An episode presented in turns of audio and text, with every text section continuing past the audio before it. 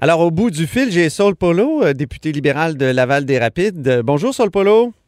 Oui, bonjour, M. Robitaille. Ça barde autour du projet de loi 34 sur les tarifs d'électricité. Alors, le, gouvernement veut rembourser une partie des trop perçus d'hydro, 500 millions, mais veut en même temps changer un peu la gouvernance euh, de la régie de, l'énergie. Vous, vous opposez. Pourquoi vous opposez à ce projet de loi-là?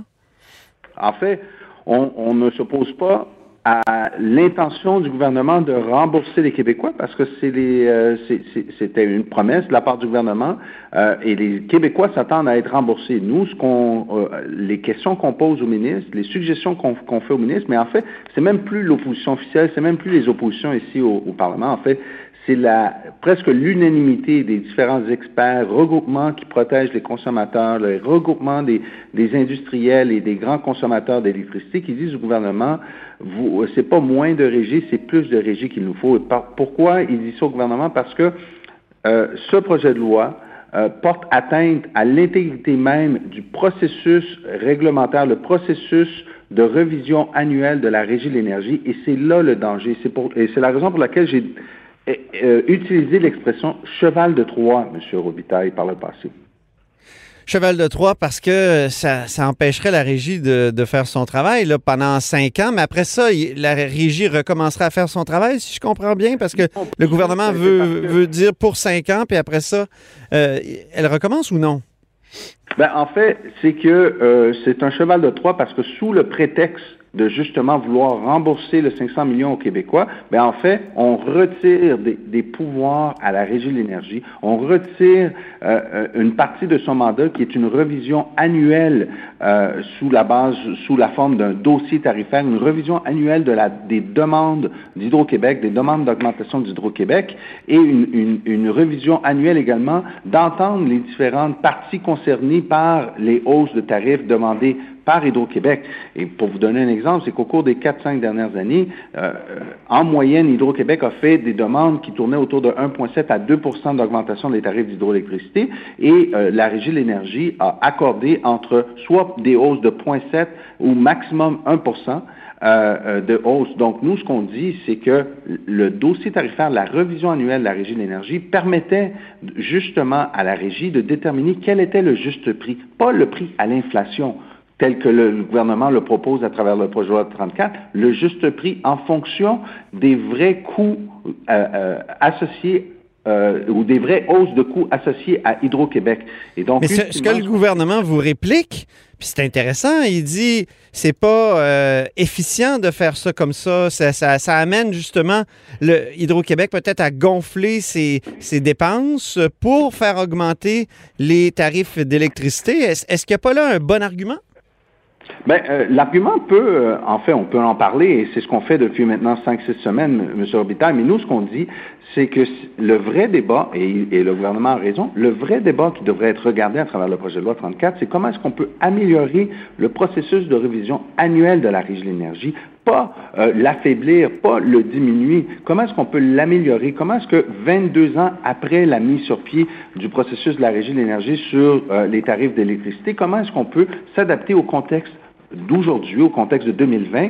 Et donc, euh, c'est ça le vrai débat. Mais pourquoi j'appelle ça un cheval de Troie, le projet de loi 34? Parce que justement, on prend le prétexte de rembourser les Québécois, mais d'autre part, on fait l'affaire, ou le gouvernement fait l'affaire d'Hydro-Québec, qui est d'affaiblir le pouvoir de révision de la Régie de l'énergie à ses propres fins et de dire à la Régie de l'énergie, ben, on se revoit dans cinq ans, mais entre-temps, vous nous donnez un chèque en blanc de pouvoir augmenter les tarifs sur la base de l'inflation, alors qu'au cours des dernières années, c'était la moitié moindre des hausses de tarifs qui étaient accordées à la Régie de l'énergie. On stoppait à ce moment-là, au cours des quatre, cinq dernières années, on stoppait la gourmandise d'Hydro-Québec, qui est un monopole d'État. Nous l'oublions pas, M. Robitaille, c'est un monopole d'État. La Régie a le mandat, à ce moment-là, de contrôler la gourmandise d'un monopole d'État qui demandait le double des hausses des tarifs au cours des dernières années.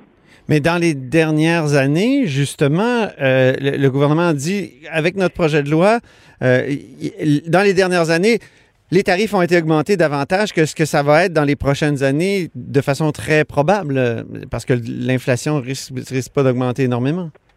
Ben, pas du tout. Regardez, juste au cours des dernières années, M. Robitaille, les hausses consenties par la Régie de l'énergie, là, on parlait de, de 0,7 maximum à 1% et alors que euh, le, taux d'inflation tournait autour de 1,7 à 2% Juste pour l'année dernière, la Hydro-Québec demandait une hausse supérieure à 2% euh, ce qui a été consenti, c'était 0,7% puis l'inflation était à 1,7% Et ça, c'est l'exemple. Euh, ça a été comme ça depuis 2016, 2017, 2018, 2019 également. Et donc, nous, ce qu'on dit, c'est que justement, la revision annuelle par la part de la Régie de l'énergie permet justement de faire une bonne une bonne analyse de l'état de la situation et de déterminer quel est le juste prix. Parce que les Québécois sont en droit de payer le plus bas tarif possible. Et actuellement, ce que le gouvernement présente à travers le projet de loi 34, c'est de dire non, on va, vous faire payer le taux de l'inflation. Donc, dans certains cas, euh, selon l'argument du ministre, le taux de l'inflation, ça peut paraître peu, 2% mais c'est quand même plus du double de ce que les Québécois ont payé au cours des quatre dernières années en moyenne. Ouais, OK.